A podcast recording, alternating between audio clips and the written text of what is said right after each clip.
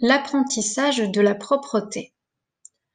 Un petit enfant vit sa première année dans un climat de dépendance qui lui procure parfois bien des délices. S'il a faim, on lui donne à manger. S'il a envie de dormir, on fait le calme autour de lui. S'il est réveillé, on lui sourit, on lui parle doucement, on le caresse. Et enfin, s'il est sale, on le nettoie, on le rend tout propre. Que ce soit pipi ou caca, très rapidement, il est changé. Le petit enfant est bientôt sec, après avoir pu, durant la changée, prendre tout le plaisir possible à pédaler, à lancer ses jambes en l'air, à aérer ses petites fesses. Et l'adulte, il faut bien le reconnaître, prend lui aussi un certain plaisir à satisfaire les besoins et les désirs de l'enfant. Mais dans ce climat de sérénité s'annonce un nuage parfois bien sombre. Bientôt, il faudra que l'enfant apprenne à être propre, c'est-à-dire qu'il accepte de faire ailleurs que dans ses couches, et bien souvent au moment choisi par ses parents ou par la personne qui en a la charge. Mais parlons tout d'abord de l'acquisition neurologique de la propreté. En effet, le fait d'être propre pour un enfant n'est pas une chose innée, cela s'acquiert.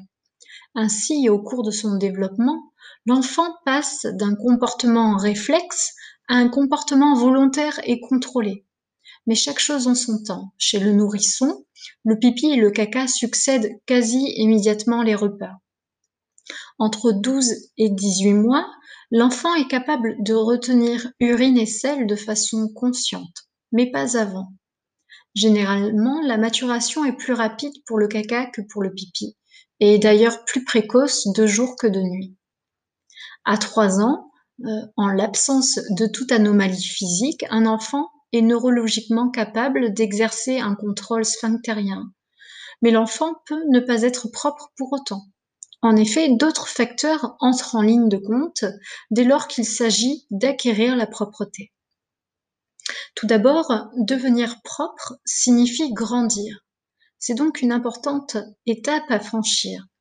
Puis la propreté fait de l'enfant un être plus sociable, et enfin, il se rend compte également de son pouvoir qu'il exerce sur lui et sur les autres, car il peut décider ou non d'aller au pot, et en fonction de faire réagir ses parents qui peuvent être contents ou non de lui. Alors l'adulte a plusieurs raisons de souhaiter que son enfant euh, devienne propre. Un enfant propre qui demande son pot suscite une sorte de fierté chez les parents et les personnes qui s'en occupent. Enfin, n'oublions pas que nous vivons dans un monde civilisé, un monde où l'hygiène prend une grande place. La propreté est aussi une condition saine pour qu'un enfant intègre l'école maternelle, d'où la nécessité pour les parents d'œuvrer pour que leur enfant soit propre. Ils peuvent en effet se trouver en difficulté quand on ne peut pas accepter à l'école leur enfant qui porte encore des couches.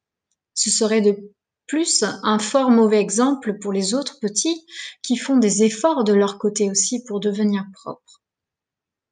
La plupart des adultes argumentent pour un apprentissage rapide et efficace. D'ailleurs, dans les familles, les oncles, les tantes et les grands-parents disent souvent Comment? Il n'est pas encore propre? Toutefois, on observe de nos jours un grand laxisme lorsqu'il s'agit de l'apprentissage de la propreté des enfants. En effet, malgré la contrainte scolaire et l'importance de l'hygiène dans nos sociétés occidentales, les parents, mais aussi les pédiatres ou autres éducateurs de l'enfant, prônent de plus en plus pour laisser le temps aux enfants. L'idée étant de ne pas les brusquer, de ne pas les bloquer dans l'acquisition de la propreté.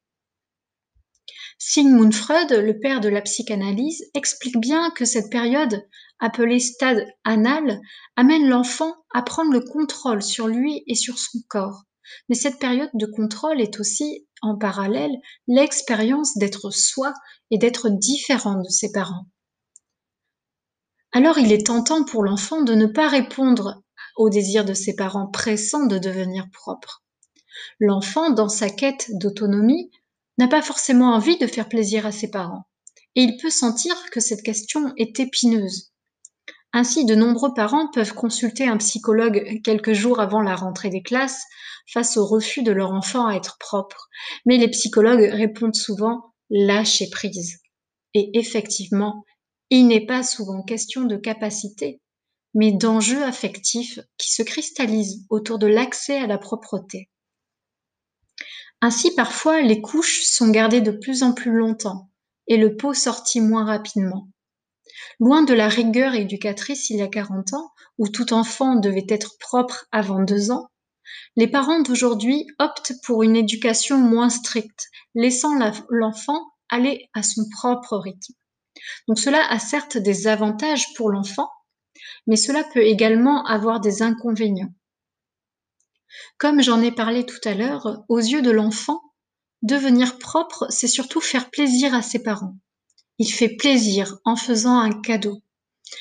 En réalité, il donne son caca dans le pot au moment où on le lui demande. Et c'est aussi accepter de grandir et renoncer à tout le plaisir qu'il avait à se salir et à bénéficier des avantages ô combien agréables de la toilette. Pour l'enfant, c'est donc un renoncement. Et pour que ce renoncement puisse se faire dans de bonnes conditions pour l'enfant, il faut qu'il obtienne en contrepartie des avantages. Mais c'est aussi, chose paradoxale à ses yeux, qu'accepter qu'on jette ce cadeau qui a été tant désiré par les grandes personnes. De quoi le laisser perplexe, hein, ce petit loup, il fait caca pour nous faire plaisir et on jette son cadeau. Pas évident. Enfin, devenir propre, c'est pour l'enfant aussi accepter le lieu de la propreté. Le WC. C'est un lieu qui est source d'inquiétude et parfois d'angoisse pour l'enfant. Le bruit de la chasse d'eau, l'exiguïté du lieu, souvent l'absence d'ouverture sur l'extérieur, à part la petite fenêtre qui peut faire vagabonder l'imagination du tout petit. Tout cela renforcé par le fait que le jeune enfant y est là, l'effet salaire, contribue à maintenir l'image du lieu inquiétant. Un petit conseil, vous pouvez imprimer des images euh, de ces personnages de dessins animés préférés et les accrocher au mur des toilettes. Au mieux, les personnages étant sur le trône. Cela va lui donner du courage et l'envie euh, de reproduire ces modèles. Il ne faut pas perdre de tête l'importance de l'attitude de l'adulte dans ce travail de propreté avec l'enfant. En évacuant dans le pot et à l'heure décidée par l'adulte, l'enfant, oui, cherche à faire plaisir et à conquérir l'amour de son éducateur. En échange, il reçoit plus d'affection et de marques de confiance des adultes. Il puise dans l'attitude encourageante et chaleureuse qu'il perçoit des sentiments de sécurité, indispensables pour accepter à ces renoncements dont je vous ai parlé tout à l'heure. Encourager, récompenser avec bienveillance, en même temps qu'il se sent aimé, l'enfant se sent valorisé. On est fier de lui et on lui dit Tu es grand. C'est une victoire pour lui, une conquête. Alors maintenant, quel est le moment favorable pour envisager l'apprentissage de la propreté? Eh bien, l'enfant doit avoir connu jusqu'à présent un bon développement psychomoteur, que sa position assise soit nettement acquise afin qu'on puisse euh, le laisser assis sur un pot sans fatigue. L'enfant doit pouvoir être assez grand pour gérer au mieux les frustrations imposées par ce passage à la propreté et ne pas se sentir poussé à être grand, mais plutôt être prêt à devenir grand. Et cela vers deux ans et demi. L'enfant doit être dans une dynamique d'autonomie. Il s'habille presque seul, il mange presque seul. Ainsi, il connaît de mieux en mieux son corps et se l'approprie pour repérer ses besoins. Enfin, la vie affective de l'enfant ne doit pas être troublée à ce moment-là.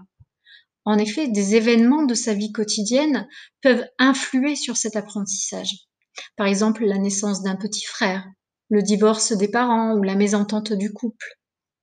Je ne dis pas là de ne pas vous séparer ou de ne pas faire un autre enfant, mais voilà, gardez à l'esprit qu'il y a des moments plus favorables que d'autres pour l'apprentissage de la propreté de votre enfant. Voyons à présent les méthodes de l'éducation à la propreté. La méthode précoce, entre 4 et 7 mois, est à proscrire, parce que l'enfant ne comprend pas ce qu'il fait. C'est une acquisition purement réflexe. Le contact du pot, souvent froid, provoque une émission de sel. D'autre part, une acquisition précoce de la propreté, elle ne répond pas aux besoins réels de l'enfant et elle peut laisser des traces profondes et provoquer par la suite bien des difficultés dont on pourrait bien se passer. Entre 1 et 2 ans, l'enfant commence à mieux connaître son corps et s'intéresse à ses selles. Dans la majorité des cas, l'enfant accepte facilement de se mettre au pot, mais il faut s'assurer de sa coopération. Si l'enfant traverse une phase difficile ou d'opposition, il pourra refuser cet entraînement qui lui est proposé.